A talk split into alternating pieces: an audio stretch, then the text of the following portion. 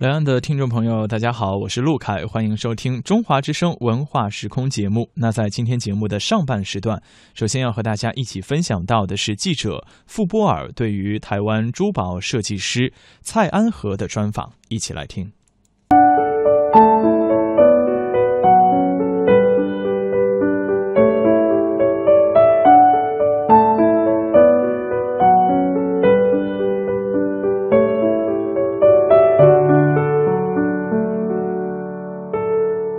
他是来自台湾的珠宝设计师蔡安和。大家好，我是来自台湾的珠宝设计师蔡安和。他的设计灵感来源于自然的美好。我会去看一株植物或者是花，注意到它的颜色的排列组合，把它运用在我的创作。精巧的工艺令他从幕后走到了台前。其实我是属于工匠，这几年我转到设计，我有很扎实的一个基础在，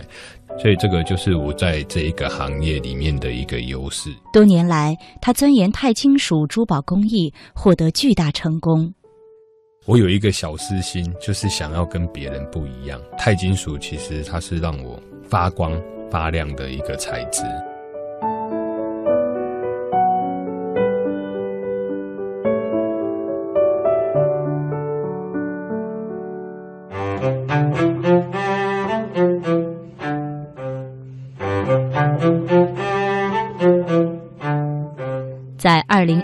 的北京国际设计周中，蔡安和先生受到德意典藏两岸家传珠宝设计展的邀请，来到北京，与大陆的珠宝设计师及珠宝爱好者们分享了钛金属的创作理念及工艺。此刻，就让我们一起分享台湾珠宝设计师蔡安和先生与钛金属珠宝工艺间的故事。这一次很开心的被邀约到家传。这一个平台来展现我自己的一些工艺，还包含了一些台湾的设计师朋友也一起来共襄盛举这一个活动。那很开心的可以在这边跟大家做一些工艺上的一些分享。因为这次来嘛，是因为受邀于德意典藏，然后他们请你来做这个两岸的家传的这个珠宝的活动。在您的心里，您觉得家传是一个什么样的概念？您是如何理解这两个字的呢？其实家传在我个人的见解跟解读之下，我是觉得啊，家传就是记忆跟回忆，就这两个。那我觉得为什么会有记忆嘞？长辈他在他的那个年代，其实都有一个非常深刻的记忆，哪怕是他结婚或者是他重要的一些节日。可能都有一些重要的东西，而这重要的东西，可能在我的专业来讲，我会觉得它就是珠宝。那珠宝它可能会传到下一代，所以我觉得它是一个蛮好的一个可以家传的一个宝贝。关于您自己呢？您觉得您对于珠宝的最深刻的这种回忆是什么呢？珠宝的回忆就让我联想到我小时候。爸爸算是卖水果的一个小商人吧。我是从台湾的彰化，就是中部搬到北部，那时候我才八岁。妈妈过节前要回到老家，都会在家附近的银楼店买一个小小黄金的戒指。妈妈要买一个东西送给爷爷奶奶。妈妈那时候带着我们，其实是在外地很辛苦的工作。那其实辛苦之余之下，她回到老家也希望说给长辈带一个礼物。而那时候的记忆就会觉得说，为什么一个小小黄黄的东西，必须付出那么多的钱，好多钱掏给了老板这样子，换了一个黄黄的小东西。再接下来的话，就是自己的记忆，其实是因为不喜欢念书，也不晓得要干嘛，所以父亲就觉得说，在我那一个年代，不念书应该就是要学一个一技之长。那其实我对一技之长也没有太多的一个想法，就是等着父亲给我做安排。那我父亲其实也对我蛮好的，就是让我有三个选择，一个选择就是做美发，另外一个就是打金。然后再一个就是木雕，那这三个我会选打金的状况，是因为他离家说实在的，真的还蛮近的，就隔壁而已，就觉得我就是要选这个。呃，因为我觉得我以前的个性是那种很木讷，然后也很自闭。放假其实基本上也不会往外跑，可能就是待在家里，还蛮符合现在一个名词叫宅男。我那时候学校对我来讲是最痛苦的一件事，就是我眼睛一睁开来，其实我就不想要去学校。所以我小时候说实在念书的时候就一直逃学。因为我的所有的学科其实都是不好的，我那一个年代其实你只要做错，功课不交，或者是学习落后，就一定是被藤条乱打一通，所以我就很排斥去上课，就去学打金。我脱离了学校，我简直就觉得好像没有什么更痛苦的事情等着我。打金有意思吗？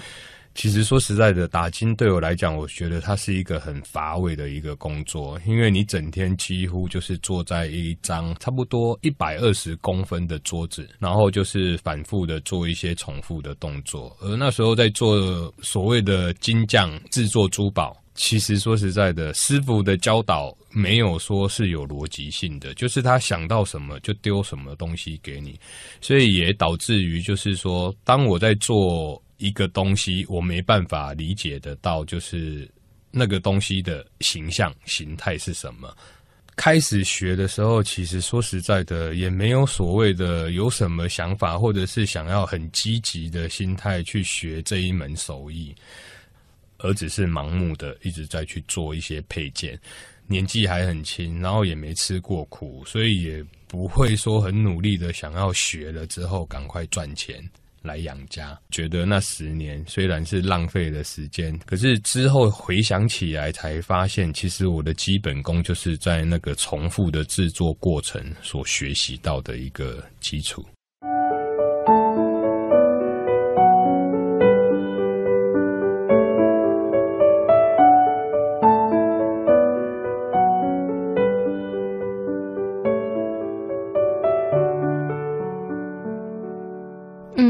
时候会做什么呢？会做一个金戒指，还是会做一个什么金锁呀？这种是这种工艺方面的吗？哦，说实在的，我觉得如果要回想起来的话，我觉得那一段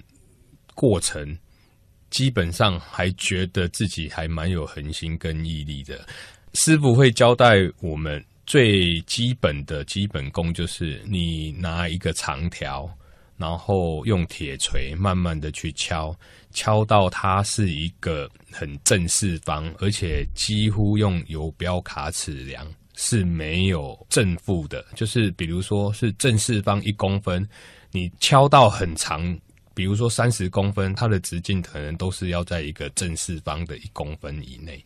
所以在那一个过程，我觉得说。这个体验也很深的，就是模拟的个性是要用一件东西来让你适不适合来做这一个行业。因为我有说过，它是一个很苦闷的一个工作。那整个学习的过程中，其实说穿的，就是不断的敲，不断的焊接，不断的去摸索一些技法。因为在学习的过程中，我有说过，就那十二年，我跟的是同样的一个师傅。那因为台湾。每个男生一定要去当两年兵。那我去当了两年兵的过程里面，其实我只要放假，其实我还是会回到旧有的师傅那边去打工，赚一点点零用钱。因为在台湾当兵，其实薪水不高，那时候放假花费也大，所以我有偶尔就会回去到工厂。或者是一些店家去接一些散工来做，然后赚取零用金。退伍回来之后，我还想要换别的工作。在那个过程里面，我有一些退伍的学长，包含一些学弟，可能比我慢退伍的，在还没退伍之前就一直急迫的想要找工作。而我那时候我还没退伍的时候，就有很多的珠宝工厂，包含一些珠宝公司，就要邀约我去工作。在二十二年前，我那时候一个月薪水就将近快一万块人民币，算是很高的。可是，在我其他的学长，就是退伍的，有的已经退伍好几个月，甚至半年到一年的都有，都一直找不到工作。就算找到的话，薪水可能也不符合他们所要的一个标准。所以那时候我会觉得说，原来我的这一个行业，我这一个工作是那么被需要的。那时候退伍还想要去换做服务业，因为毕竟我从初中毕业一直到当兵退伍回来，整整有十二年的时间，几乎都在同一个行业内。所以我那时候也很想换换新的工作，多接触不一样的人。可是我发现，其实好像并不是我们所想象中的是那么的好找。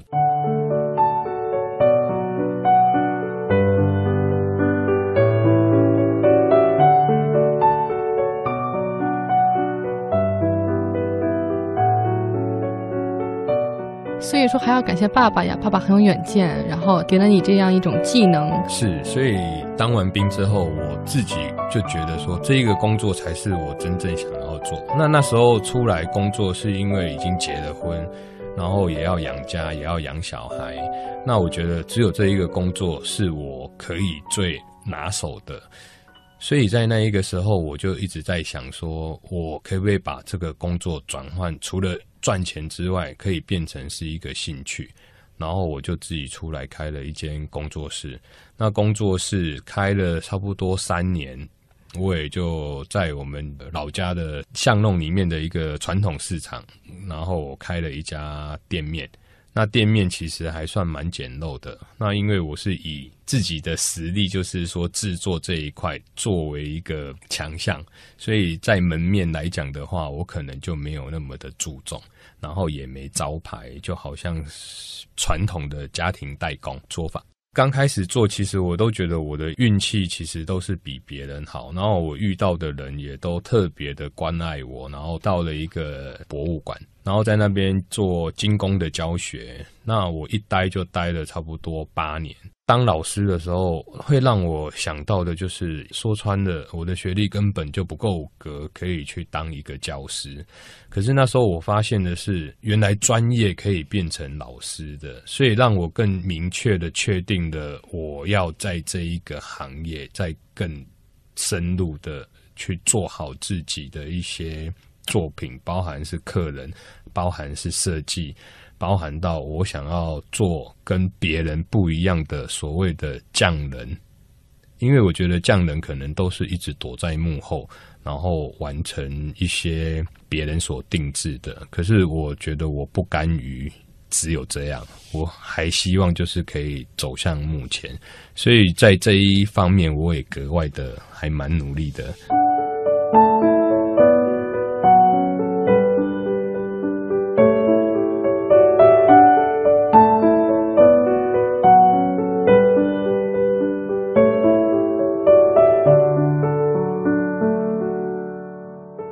那其实我在做教学到达最高峰的时候，是有学生推崇我。他说：“蔡老师，我觉得你的工艺很好，想法也很好，尤其在一些花草的表现上。”那那时候我就想说，那有什么材质可以就是变成再更亮眼的？那也好巧不巧的，就是又有一个学生问我会不会做钛金属。我对钛金属是真的是不了解的，是因为学生这一个材质让我上了电脑去搜寻，搜寻到之后，我也不知道说它的颜色是那么的绚丽，我只是买了材料回来做了一个很简单的一个小加工，那在用火烧它的时候，才发现说，哎，原来它的颜色是那么的丰富，那么多的变化，那我就喜欢上了这一个东西。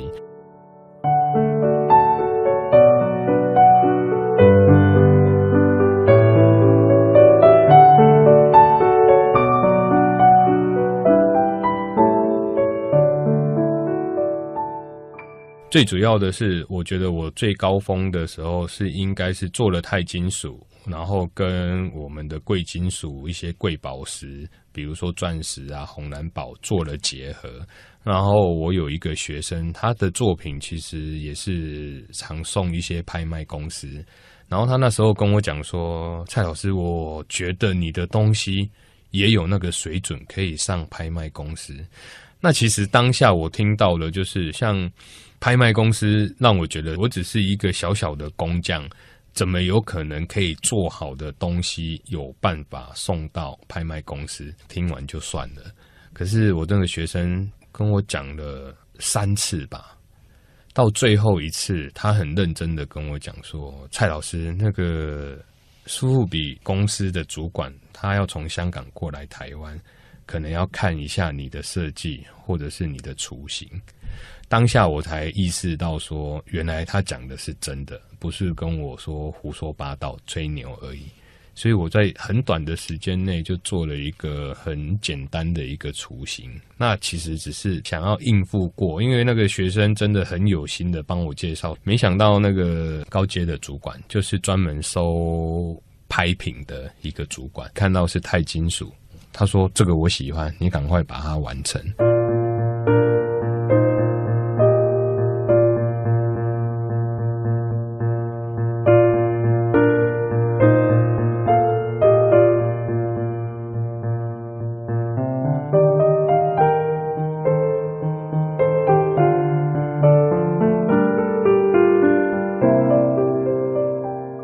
在众多的设计师或者是工艺师，我觉得我用这一个材料，我觉得我还是有花一些小心思在里面啊，也可以成为我一个亮点。就好比在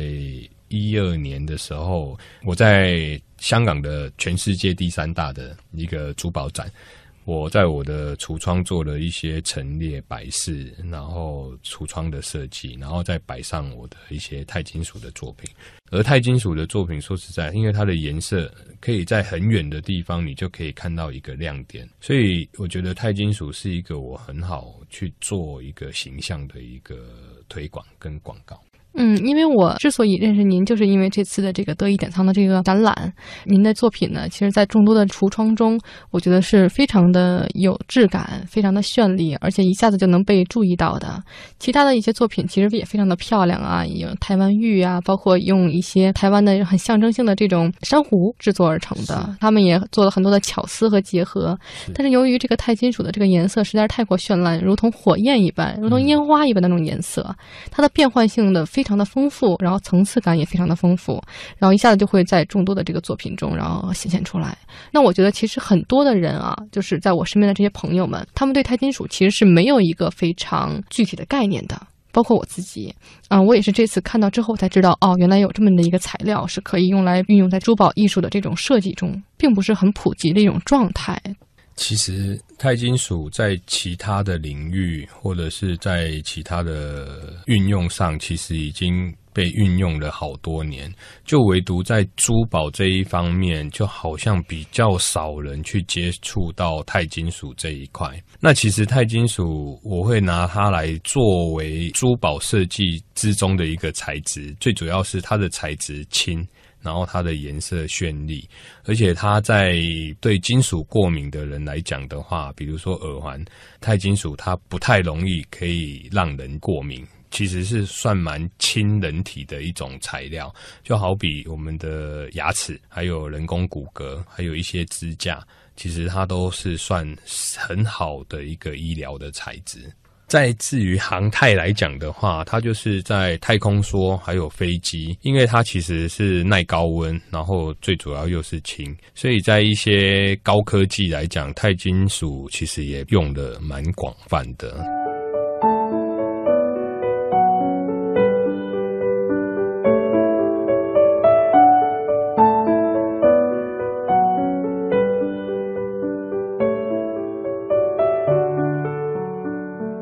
钛金属，它在制作的工艺上来讲的话，尤其是手工，它是非常的难以制作，所以它被称为叫顽固金属。我是有体验过的，所以我觉得它很难。但是没有体验过的人，他没办法去理解它到底有多顽固，所以我才会毅然决然的，就是希望把这一种金属在我们的行业内分享出去，然后才可以提高出工艺的一个价值。嗯，可是我看了您的很多的作品嘛，我反而觉得钛金属是一种非常灵动的金属。然后，尤其是看到了一些非常可爱的，比如蝴蝶、瓢虫这一类的这种作品，我觉得它们的翅膀也好啊，还是那种身形也好，姿态非常的优美，而且还挺有自己的那种性格的。对，因为在它绚丽的外外表下，其实它看起来是很柔美的，但是在过程里面，其实它是真的是很顽固。但是我会用钛金属来表现，最主要是因为钛金属它很丰富的色彩，就像它一个颜色可能就有到达十五个色阶。它每个颜色都可以由浅一直到深，它来表现一些大自然的东西，我觉得。再适合不过的，因为在贵金属里面，说实在的，最多就可能我们常见的三个颜色：白 K、黄 K、玫瑰金。可是钛金属它有更多的颜色。如果是像我手工在做的话，我比较常用的可能就是只有黄色、紫色、蓝色、淡蓝、金黄，然后绿色、桃红色。就这七种。那如果它是用电脑下去做阳极处理的话，它的颜色可以丰富到差不多一千两百种。这么厉害啊！是，可是我觉得说，因为我是小小工作坊，我没办法投资那么大的那个设备，所以只能用最传统的方式去控制它的颜色。所以以目前来讲，我最多就只能控制七种颜色。可是这七种颜色已经可以带来给我很多的一些可以玩的一些。些色彩的。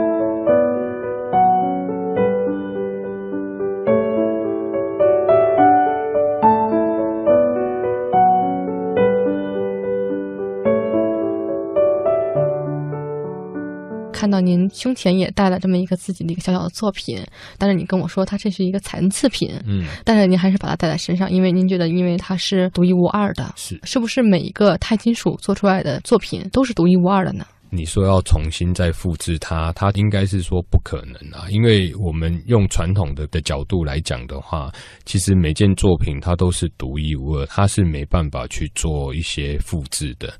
我带了一个小胸针是我昆虫系列的其中之一，这个是在制作过程里面在烧颜色。是烧错的颜色，也不是我所理想的颜色。但是当我还要再去做第二个跟这个一模一样的时候，我发现它好像是没办法达成，所以我也把它当成是一个很独一无二的一个作品，所以我一直佩戴在身上。那我为什么会说它是瑕疵的东西？因为它的翅膀有黄、桃红、紫，还有蓝色跟绿色。就五个颜色，那说实在，我觉得这个颜色还蛮绚丽的，然后也很能代表我个人的一个小作品。嗯，那这个其实也是一种妙手偶得的过程啊，我觉得也是无心插柳柳成行嘛。是钛金属，它这个颜色是字体本身的氧化物所形成的颜色，它的氧化物的厚薄而产生的这个颜色，而且它不易脱落。那您本来是想让它是什么颜色的？其实我一开始我想要的是淡淡的天空蓝的颜色，但是因为我那时候火踩得太快了，所以它一下子就出现了那么多的颜色，然后我那时候也慌了。我想说奇怪，怎么会有那么多的颜色就是产生？但是当我觉得说，诶，它可以运用在其他的作品上的时候，又没办法再。表现出来，所以我在这一个地方其实也琢磨了好久的一个时间，到后面还是有一点点像这样子的状况的一个作品有出现，可是就没有像这一个来的那么的自然。您是如何去控制这个火的？当你看到的颜色，其实它已经是过头了，因为火的温度它是一直在往上提升的。其实它的颜色已经又产生到下一阶的一个变化，所以为什么我会说你要不断的自己去做练习？你只有练习过了，你才有办法抓得准。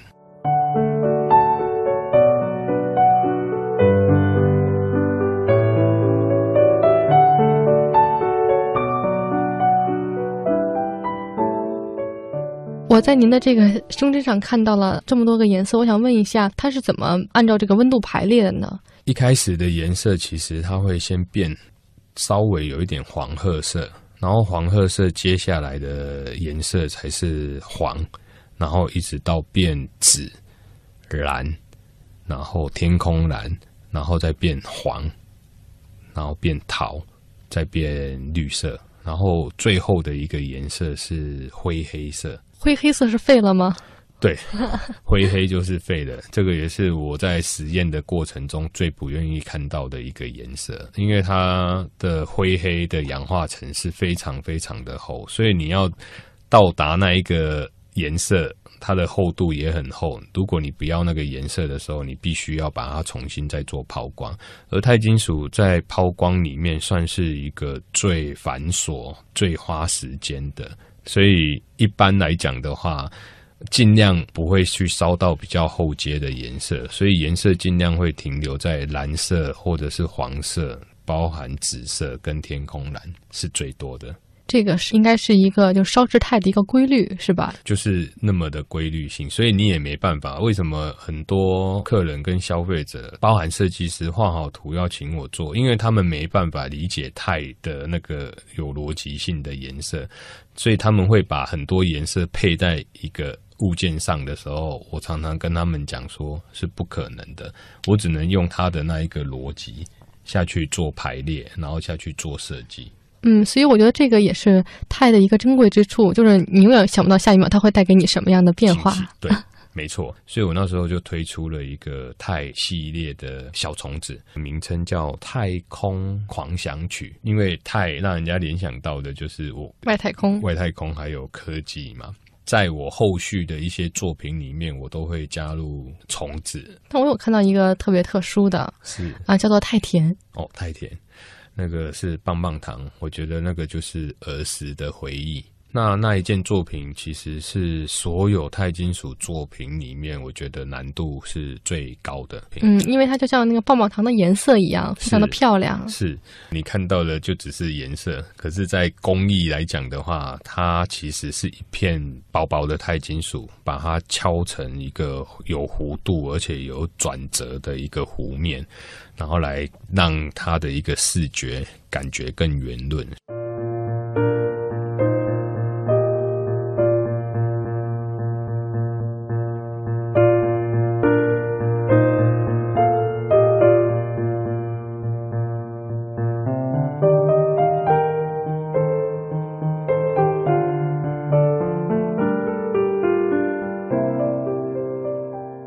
就是我也看了您现在身上的这个小作品，小作品上面我知道它除了这个钛之外，还有其他的一些可爱的珠宝在做点缀。那其实您是怎样去运用这些其他的珠宝去装饰钛这种金属的呢？那我必须还要再强调一下，其实我是做工艺的。我很喜欢把很多不一样的材质纳入在我创作或者是我的设计里面，哪怕是路边的石头，我可能都会把它点缀一个小钻石，当成一个小配饰。那至于我比较常用的，还是会运用到珊瑚、翡翠、钻石，包含到市面上比较常见的一些贵宝石。我把钛金属也当成是宝石。来点缀在我的一些作品上面，就好比说我前年的敦煌的一个设计比赛，里面有飞天。那飞天，因为我那个物件作品算是比较大的一对耳环，所以我就把月亮是用钛金属去做表现，而且是实心的一个月亮，翡翠组合成飞天。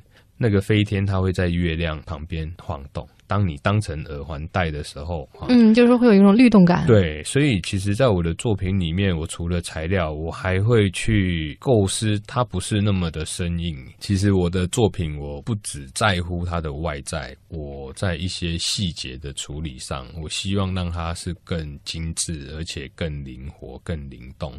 那我站在客人的角度，如果正面很漂亮，它翻过来还是很漂亮，那我觉得客人一定会。很感动，而且会充满了一些惊喜。我除了注重正面、背面，在侧面来讲的话，我觉得它也是必须要有一些线条的勾勒，或者是让人家会觉得它不会那么的生硬。那因为我自己本身自己制作，所以我对戴起来舒不舒服、服不服帖，我觉得这个就是一个做公益的人一定要联想到。所以我觉得成功真的就是往往藏在于细节之处，就是因为你的用心程度比别人多。对，因为我说在这一个行业做了二十五年，我说老实话，我的目标想要在这个行业留我的名。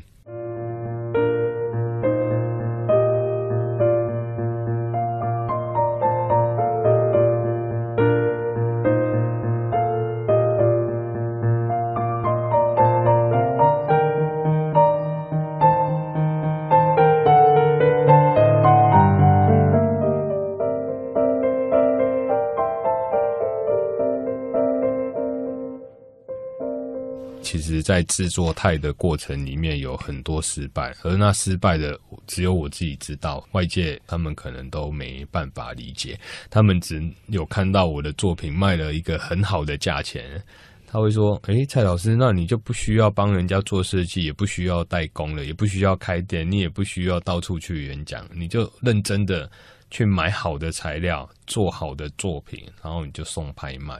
那我是觉得说，还是要在这个行业去做教学推广，我觉得那个乐趣是大过于赚很多的钱呢。”嗯，所以说为人师这一点上，你肯定是得到了很大的乐趣了。哦，有这个是我觉得我最开心的一个，也是我家里的人对我的一个认同，因为他们可能也从来没有想过说我可以在我的专业里面当老师。嗯，有在大陆这边教学吗？有，跟学校有一些交流，包含一些讲座或者是分享，包含到课程。然后最近也一直在想说，是不是要把教室带过来这一边？像去年我在华南理工学院，应该是一月初吧，我是最冷的时候到的那一个学校，因为学生其实都放假了，那很有心学习的一些学生就利用寒假的时间就留下来学习钛金属的这个工艺。学习的第一天，其实学生。都是天马行空的，然后画的图，说实在的，连我看到我都觉得头痛。我只是一而再、再而三的跟他们讲说，今天这个材质是钛，不是铜，也不是银。所以你们可以先小小的画一个简单的几何图形，然后再去做切削，包含锻造、锻敲。那学生他们其实也听不进去我所讲的话，所以他们也就很任性的去画他们自己喜欢的。当第一天结束之后，第二天我到了教室，学生就。很奇怪的，每个人都静静的就在画一些很简单的几何图形，然后学生就跟我讲说：“蔡老师，我觉得你讲的很对，真的好硬，好难去锯哦。”所以学生在锯的过程，那个锯师说实在的，是一把一把的断，断到他们学生都没有多余的钱再去买那些锯丝。就是在华南理工学院教学，让我。体会到学生他真的很热情，也很用心的在做学习。我记得每天哦都是早上九点开始上课，我是五点就可以下课的。可是学生是做到十一二点，都是老师或者是学校的一些来说太晚了，不要再做了，会吵到人家。那时候我看的，说实在好感动哦，因为我在台湾做教学，可能是台湾的学生的学习力还有是心态没那么的强烈。那在这一边，我真实的感受到，就是他们的那种强烈的想要学习一件东西，所以我其实还觉得蛮开心的。而在那短短的五天。学生每个人最起码都是交两件作品给我的，而那一些资料其实我都一直有保留着，因为那个是给一个教学老师最开心的一个回报，就让我想到我当初开始教学的那一种热忱，在去年的年底又重新燃了起来。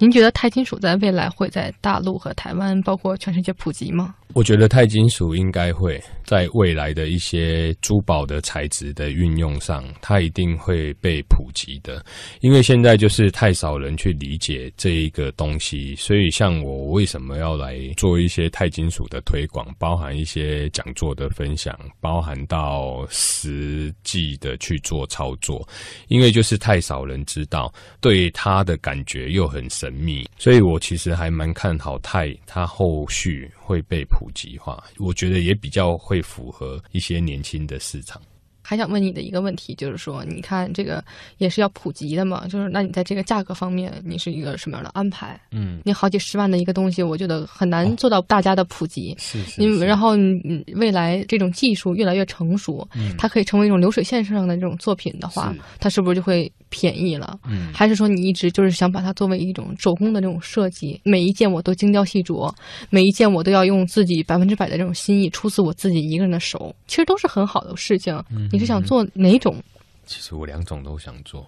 那我会觉得说，我要把我的作品普及，我也要让大家对工艺的一个了解。那当然，我不是说一定要卖到很高，或者是它是多么的艺术。那我只是希望人家能了解，就是一件东西，哪怕是再小的东西，其实它还是有一个人用手工艺去完成它，而不是用机器冷冰冰。只要是机器做出来，说实在，它没有赋予到产品的一个感情，它只有可能在第一件作品里面有赋予到，可是后续的完全都是没有的。那我希望就是这些作品出来，它不是被带完之后就可能是不要了，或者是它有新的又在出现，而是应该是你喜欢它这个东西，在你的年代你喜欢它，你可以跟你的晚辈或者是小孩子讲，这个是爸爸的年代去买的一个东西，而这个东西它有它的制作过程，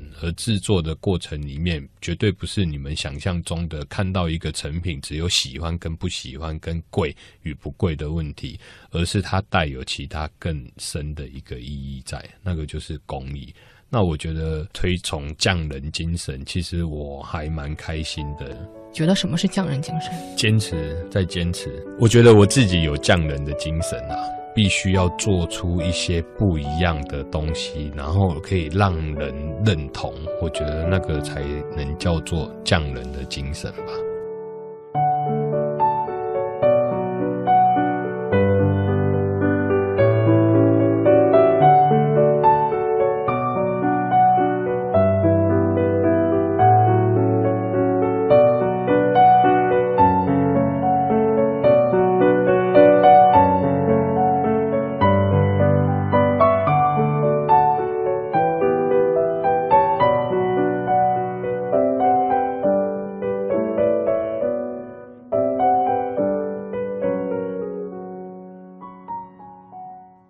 年的时候创建了自己的公司，对吗？给我自己应该是说一个礼物，因为我说过了，我的工作坊在市场，而且是跟住家在一起。当我有很好的客人、很有钱的客人，说实在的，他到我的店里都会用异样的眼光。为什么你做那么漂亮的东西，那么贵重的东西？是在这一种地方，那其实我不注重，就是说公司给人的一个感觉。可是当我因为我现在四十三岁了，我就开始思考，说我是不是要在外在也让人家有所安心？因为毕竟珠宝它是比较贵重的东西。如果你今天是在一个不要说破破烂烂啊，就是很不起眼的一个地方，其实这个是。让客人是对你是减分的，而不是加分的。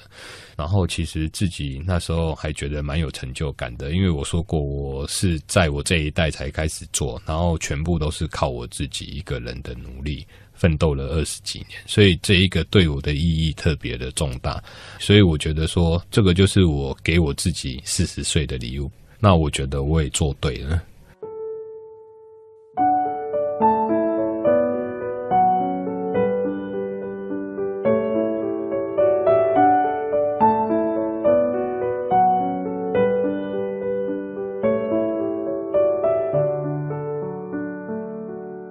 现在我常常去学校，每个学生都说：“老师，你你是怎么跟设计师做沟通的？”我说：“我自己本身就是一个设计师。”他问我说：“那你会画图吗？”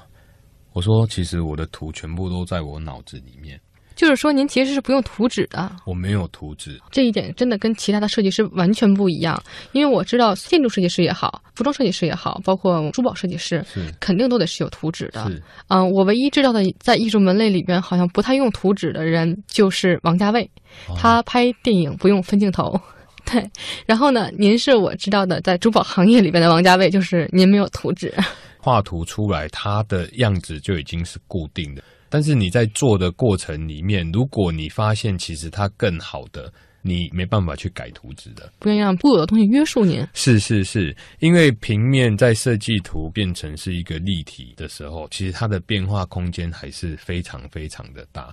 而且你如果有图纸，你今天给客人看了你的设计图，但是你在工艺上在制作的。过程里面表现的比图纸好，可是客人是以图纸作为标准，已经有先入为主的观念，他不会觉得你是做的好的，他只会觉得说你做的跟你的设计图是完全不一样的。但是我觉得这个也是因为您是原来是一个工匠这样的一个基础，是您才可以去做这样的一件事情。是如果没有这个基础的话，没有您原来这个工艺的这种基础，您是不可能这样做的。是是这样讲没有错，但是我觉得有时候人跟人的一些对谈跟沟通，包含到一些我要帮客人做一些制作设计的时候，觉得他有变成是朋友，然后他可能会跟我聊他喜欢的东西。那在这一个聊天的过程里面，其实你就可以很清楚明白的。了解到他喜欢的是什么，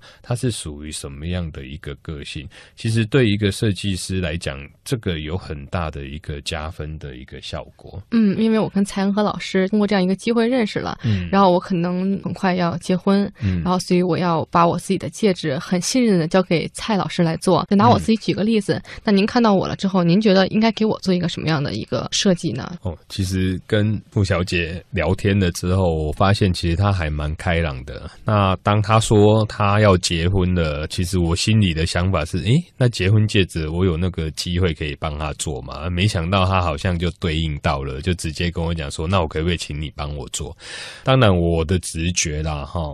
我觉得他应该是属于比较喜欢有线条，然后可能一些转折，而不是那种很死板或者是很自式的一个钻石的一个婚戒，或者是没有新的想法注入的一些商品啊。我是这样子觉得，所以说实在我已经有一个构思。那至于她老公，我可能没有看到，我没办法理解，我只能从她的口中去得知说，哦，她老公是一个书读的比较高，那可能也不会去在意的，就是因为男生其实说实在，结婚对婚戒来讲，他不是很在意，所以所以其实像我在接一些新人结婚，我会把重点都放在女孩子身上。我想说，是不是在一个行业做久了，然后尤其是有一定深度了，然后在这个行业内有一定资历之后，都会读心术？哎，其实我觉得这个就是人，当他的专业到达一个程度之后，其实不能讲是读心术，我倒觉得是他的经验的累积，还有他在他这个行业跟人的接触久了之后，大概就能理解说。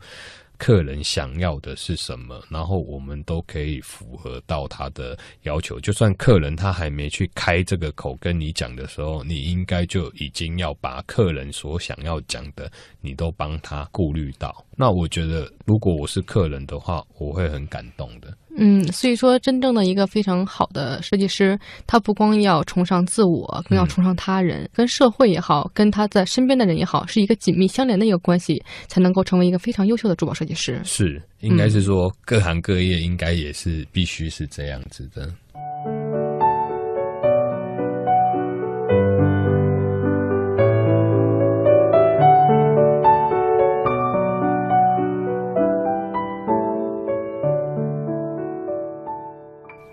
你在小的时候，在不爱学习，然后爸爸说让你去做工匠的那一天，你有想到你今年会成为一个珠宝大师吗？诶，其实我还不敢称之为叫大师啊，因为大师可能就要停顿了。我现在还很努力的学习当中，我到现在我只是觉得要很努力的去做出跟别人不一样的一个东西。我没有被任何一个东西所局限住，那我只是想要表达的就是公益。不管任何的一个行业，如果你是有心用心的去做学习的话，其实我觉得人人都可以成为一个很专业的一个老师。作为一名在珠宝设计和精工制作道路上摸爬滚打几十载的珠宝设计师，需要的不仅是中华五千年历史传统技艺的传承，更要在这条源远流长的道路中继续开拓进取。